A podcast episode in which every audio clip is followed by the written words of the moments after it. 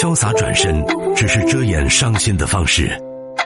精英九五五子夜车站，还原爱情本色。我再也没有对你生气，我再也没有对你的秘密，我决定我再也不会爱你，嗯，因为你心里不在这里。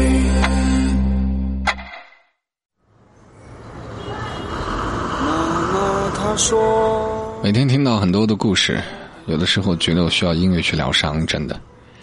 其他的朋友，这会儿导播正在筛选热线啊，你打过来可能一时半会儿接不进来，等一下啊，零七三幺八二五六幺九五五，然后在其他途径也能找到我，精英九五的官方微信平台还记得吗？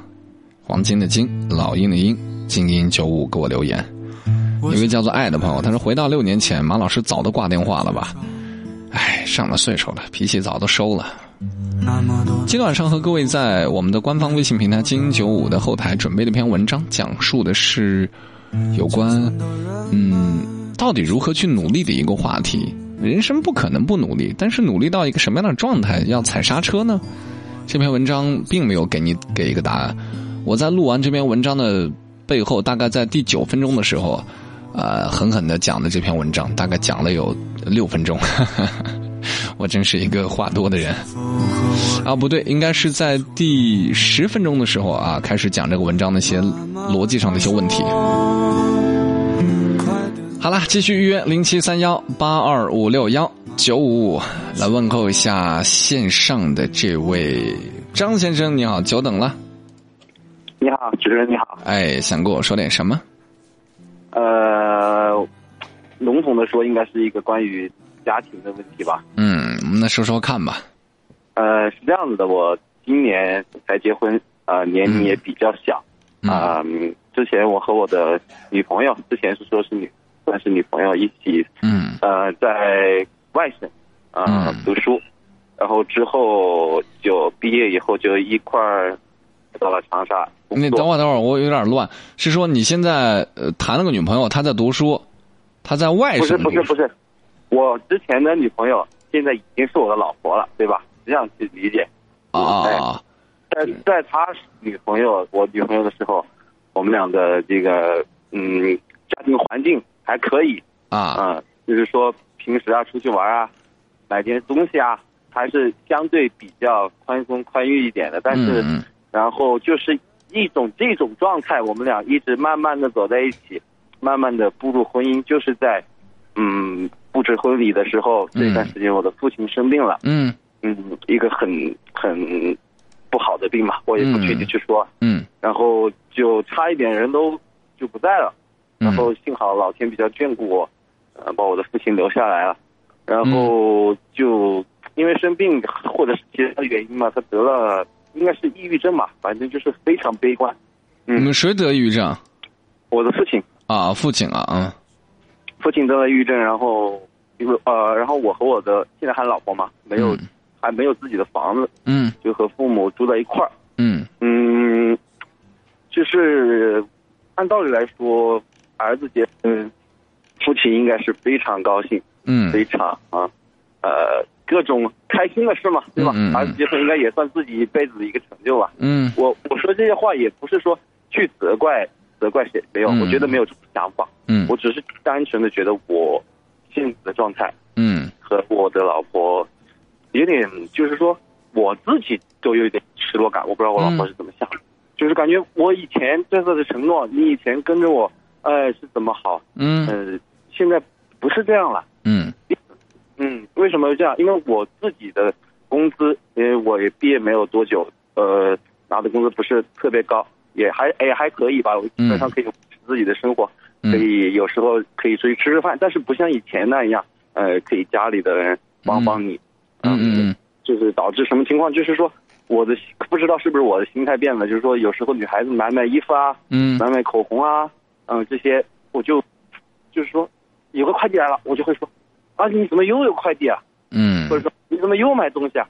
嗯，就是其实我的内心并不是说啊你不能买东西，其实女孩子买东西是正常的，就是我就是我感觉我自己冥冥之中是不是有一点，就是有点变化了？真的就是这种感觉。为什么之所以这种变化，可能是不是因为家里说了，这是家里的对我的支持可能小了。嗯，我自己是不是不自信了，或者是什么？当然，一个男人来说，你不能靠家庭，这个道理我觉得只是懂。但是我觉得我的老婆之前跟我样子，嗯，不应该是现在的生活。嗯，但是我又转背一下，你一个家庭。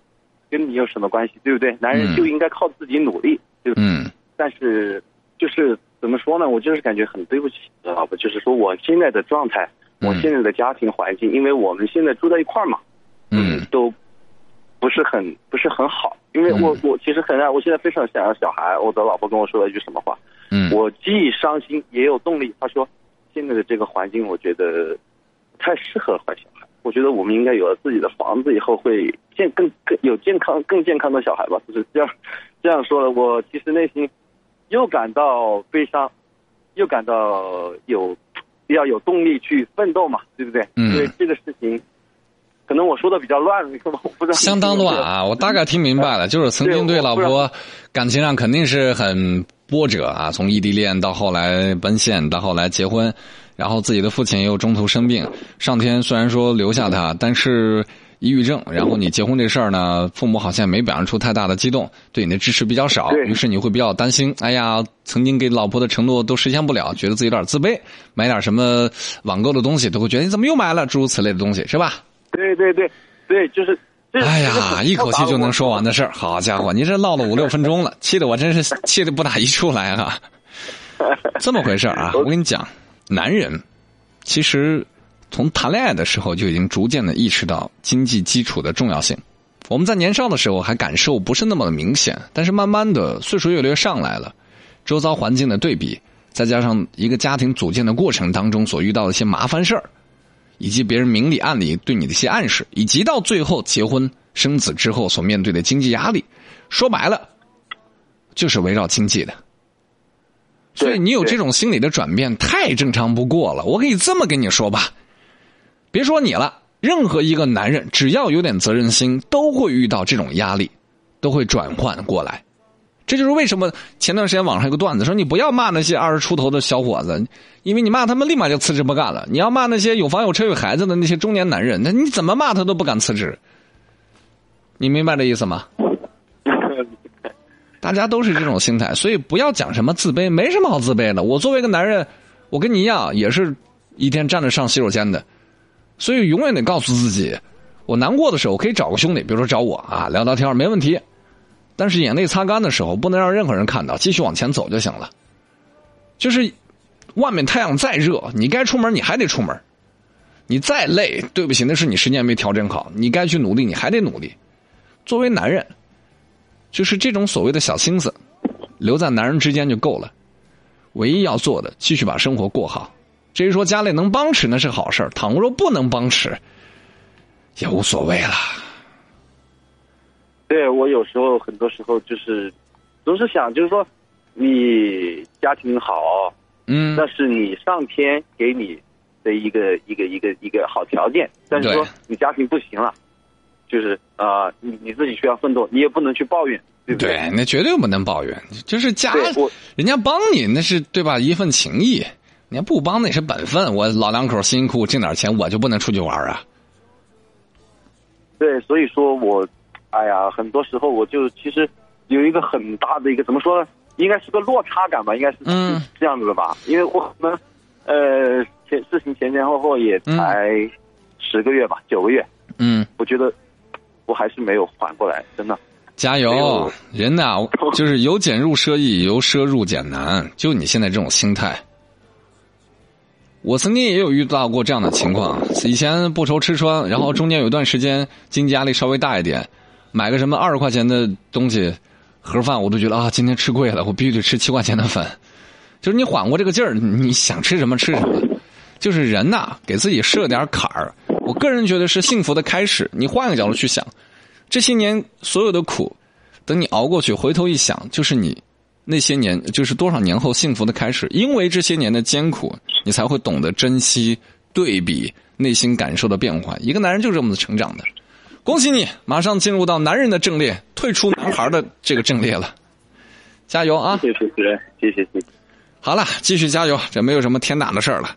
作为男人，我特别能够感受你的苦楚，很多女人可能不太理解，但只要把这段时间扛过去，用心把日子过好，老天终究会回报你的。再见。你渴望。